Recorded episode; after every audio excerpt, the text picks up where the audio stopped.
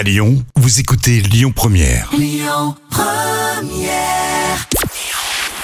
à tous, c'est TF1 qui est logiquement leader hein, hier soir avec le foot et le match des Bleus qui a rassemblé 8 millions de personnes. Ça représente 34% de part d'audience. Euh, Derrière, on retrouve France 2 avec Meurtre au paradis. Euh, France 3 complète le podium avec le film Mes héros et Josiane Balasco au casting. Elle a fermé ses portes. Les personnes qui étaient abonnées à la plateforme Salto ont eu une drôle de déconvenue hier et pour cause. La plateforme a désormais fermé ses portes. Conséquence, bah, c'est simple, vous n'y avez plus accès. Euh, Salto, vous le savez, c'est cette plateforme hein, lancée par TF1, M6 et France Télé euh, qui se voulait une sorte de Netflix à la française. Euh, Son arrêt avait été acté le 15 février dernier. Le groupe avait tenté une vente qui n'a pas rencontré de succès. Salto a compté jusqu'à 900 000 abonnés.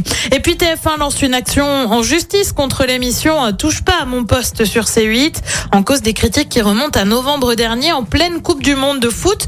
Alors vous le savez, en deuxième partie de soirée, il y avait le Late Show d'Alain Chabat sur TF1 et bien Cyril Hanouna avait évoqué les sommes de production des émissions ou encore l'argent pour avoir des invités.